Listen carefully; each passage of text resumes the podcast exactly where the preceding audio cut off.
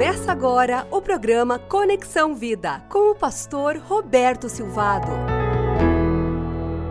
O apóstolo Paulo nos fala sobre vida cristã e sobre o processo de crescimento cristão necessário para que alguém que se tornou discípulo de Cristo Jesus por meio do novo nascimento viva a experiência cristã que Jesus planejou que os seus discípulos vivessem. Jesus disse que veio para nos dar vida e vida em abundância. Jesus disse que nós conheceríamos a verdade e que a verdade nos libertaria. Nós que somos discípulos de Cristo, nós precisamos viver um processo de crescimento contínuo, um processo de purificação, de santificação, um processo de modificação da nossa cosmovisão, da nossa percepção da vida, um processo em que a mente de Cristo é formada em nós, um processo de vida cristã em que diariamente a cada mês, a cada ano, nós estamos nos transformando em alguém mais parecido com Cristo, para que nós possamos dizer: não mais eu vivo, mas Cristo vive em mim porque agora vivo a vida que vivo na carne, vivo-a pela fé no Filho de Deus que me amou e se entregou por mim. Você tem vivido um processo de santificação e de transformação ao longo dos anos, quem sabe hoje essa mensagem vai desafiar você a retornar para a comunhão da Igreja de, do Senhor Jesus. Faz tempo que você não tem uma comunidade de fé. Eu quero convidar você, se você que está afastado, para que você venha congregar conosco, venha no, aos domingos, às 9 horas da manhã, às 10h45, às 19 horas, venha adorar a Deus conosco e mais, participar de um pequeno grupo multiplicador durante a semana, um grupo de pessoas que oram, que apoiam, que ajudam o outro para perseverar neste processo de crescimento cristão. Filipenses 3, 12, 17. O apóstolo Paulo, com muita propriedade, ele rasga sua alma, ele mostra o estágio que ele está na vida cristã e ele desafia aqueles discípulos do primeiro século a fazerem o mesmo. E eu quero trazer esse desafio da palavra de Deus para você que está me ouvindo agora. Filipenses 3, 12 e 17 nos diz assim: Não que eu já tenha obtido tudo isso ou tenha sido aperfeiçoado, mas prossigo para alcançá-lo, pois para isso também fui alcançado por Cristo Jesus. E, irmãos, eu não penso que eu mesmo já o tenha alcançado, mas uma coisa eu faço. Esquecendo-me das coisas que ficaram para trás e avançando para as que estão adiante, prossigo para o alvo a fim de ganhar o prêmio do chamado celestial de Deus em Cristo Jesus.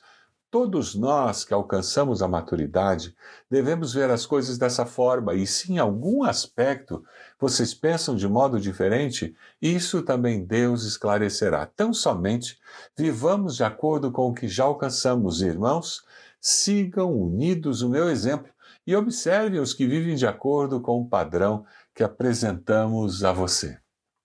Para identificar os processos de crescimento, nós precisamos viver com uma missão muito definida na nossa mente. O apóstolo nos fala sobre a necessidade de nós estarmos com uma missão definida e prosseguindo para o alvo. Filipenses 3, 13, 14 diz: Irmãos, não penso que eu mesmo já o tenho alcançado, mas uma coisa faço esquecendo-me das coisas que ficaram para trás e avançando para as que estão adiante, eu prossigo para o alvo, a fim de ganhar o prêmio do chamado celestial de Deus em Cristo Jesus. Esquecer, prosseguir, importância de nós avançarmos para conseguirmos viver plenamente essa vida cristã. Três verbos que podem caracterizar a experiência que o discípulo de Jesus tem nesse processo. Porque Deus é infinito e ninguém pode conhecer tudo sobre Deus nessa vida, esse processo de crescimento cristão, ele é um processo permanente, contínuo. Alguém já afirmou que a vida cristã é um processo de crescimento contínuo. A vida discipular é um processo de discipulado contínuo. Como eu posso viver esse processo contínuo? Esquecendo-me, avançando e mais, prosseguindo para o alvo que é Cristo Jesus. Eu me esqueço das coisas que ficaram para trás quando eu reconheço as minhas feridas da alma, eu reconheço os meus descaminhos do passado e eu coloco tudo isso aos pés da cruz. Eu busco ajuda profissional de um terapeuta, se preciso de uma terapia, eu busco ajuda espiritual de um pastor, de alguém que possa me auxiliar nesse processo de libertação espiritual. Eu busco ser curado das feridas da alma, porque eu quero me esquecer das coisas que ficaram para trás, porque eu estou deixando aquela vida passada com o passado. O passado ele pode ser um ótimo professor para me ensinar o que eu devo fazer no futuro ou me ensinar o que eu não devo fazer no futuro, para me ensinar como eu devo viver no futuro, para me ensinar como eu não devo viver no futuro. O passado pode ser um ótimo professor, mas ele é um péssimo companheiro de viagem. Não é possível viver a vida cristã vitoriosa se eu fico descansando com as vitórias do passado. Não, eu preciso descobrir uma vitória a cada dia que Deus pode me dar. Sabe aquela pessoa que, quando alguém pede para compartilhar uma bênção, ela conta uma bênção de 20 anos atrás? Não está errado nós lembrarmos de bênçãos de 20 anos, 30 anos, 40 anos, momentos especiais que nós tivemos com Deus. Não existe nada de errado. Mas o preocupante é quando alguém só tem essas bênçãos para contar, porque no dia de ontem ela não consegue identificar uma bênção de Deus. Na semana passada, ela não consegue identificar um mover sobrenatural de Deus na sua vida, um agir, uma resposta de Deus. Isso significa que essa pessoa não está vivendo um processo de discipulado, de crescimento contínuo. O passado pode ser um ótimo professor, mas ele é um péssimo companheiro de viagem. Ele pode nos levar a desanimar ou acomodar. Na vida cristã não existe lugar para uma pessoa ou uma igreja descansar sobre as vitórias do passado, porque esquecendo-se das coisas que ficaram para trás, nós precisamos avançar para as que estão adiante. A palavra é avançar se eu estou envolvido num processo de permanente crescimento cristão. Toda a minha energia é focada em uma só coisa: alcançar a meta, que é ser semelhante a Cristo Jesus. Na, no original grego, a ideia do verbo alcançar é a mesma de um corredor que, na sua raia, avança rapidamente para a linha de chegada e, até com o corpo inclinado para frente, as mãos esticadas, os olhos fixos na meta final da corrida, ele concentra toda a sua energia focada em uma só coisa alcançar a meta. Assim devemos viver a vida cristã para alcançar o alvo que foi proposto para cada um de nós. Hebreus 12, 1, 2 nos fala sobre isso.